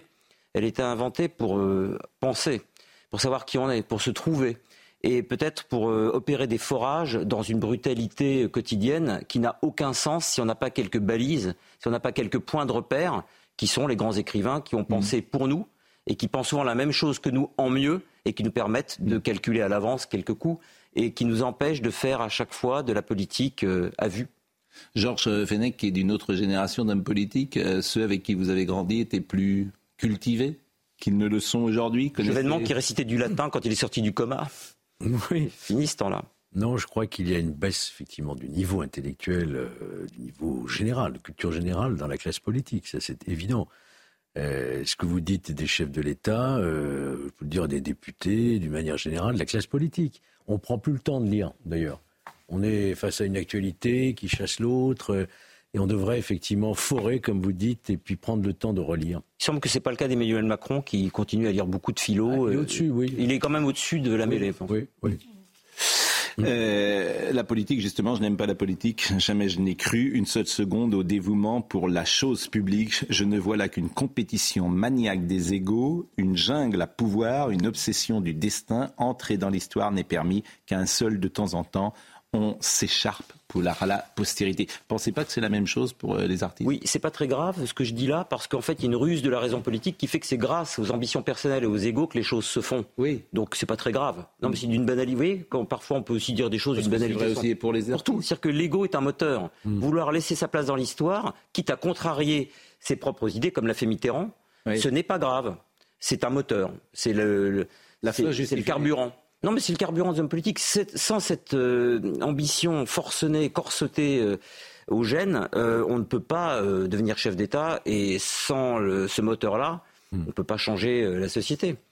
Voilà, même quitte à bifurquer, quitte à trahir ses propres pulsions et impulsions premières. Mitterrand, s'est transformé en homme de gauche pour arriver au pouvoir. Il n'avait absolument rien balistiquement parlant. Sur la rampe de lancement originelle, il n'était pas fait pour allunir dans le Oui, mais il y a parfois des gens qui ont la grâce. Regardez Nathan.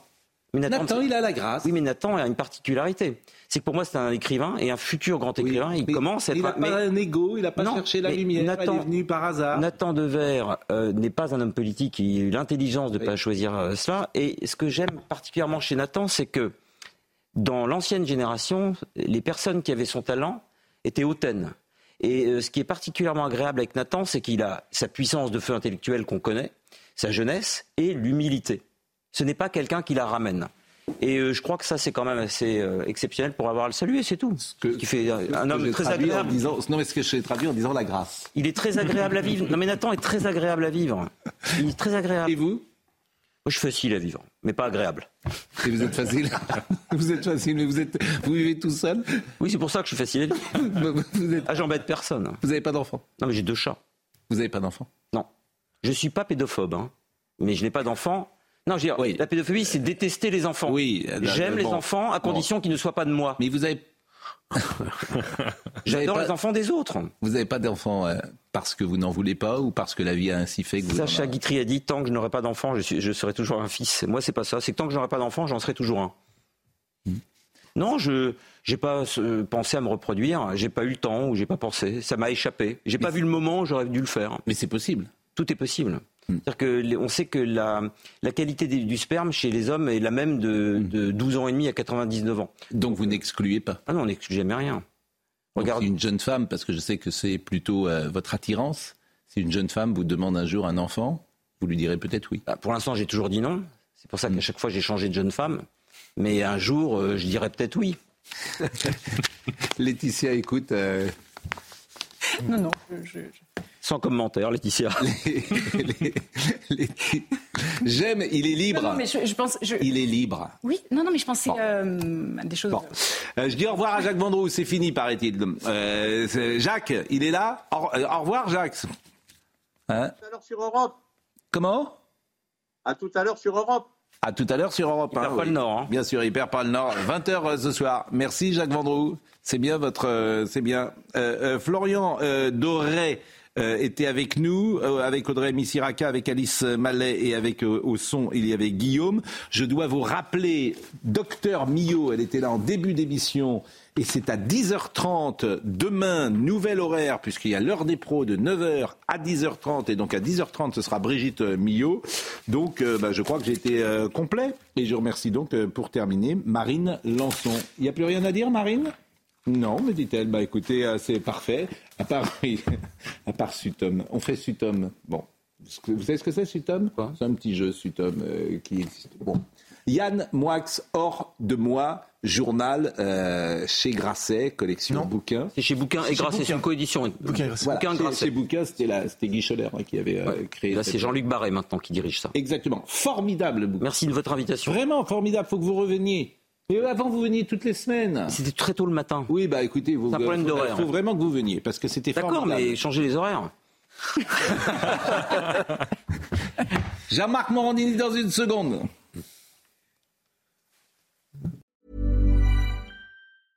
Imagine the softest sheets you've ever felt. Now imagine them getting even softer over time. That's what you'll feel with Bowl and Branch's organic cotton sheets. In a recent customer survey, 96% replied that Bowl and Branch sheets get softer with every wash. Start getting your best night's sleep in these sheets that get softer and softer for years to come. Try their sheets with a 30-night guarantee. Plus, get 15% off your first order at bowlandbranch.com. Code BUTTERY. Exclusions apply. See site for details. Hi, I'm Daniel, founder of Pretty Litter. Did you know cats tend to hide symptoms of sickness and pain? I learned this the hard way after losing my cat, Gingy. So I created Pretty Litter, a health monitoring litter that helps detect early signs of illness by changing colors, saving you money and potentially your cat's life. Pretty Litter is veterinarian developed, and it's the easiest way to keep tabs on your fur baby's health right at home. Go to prettylitter.com and use code ACAST for 20% off your first order and a free cat toy. Terms and conditions apply. See site for details.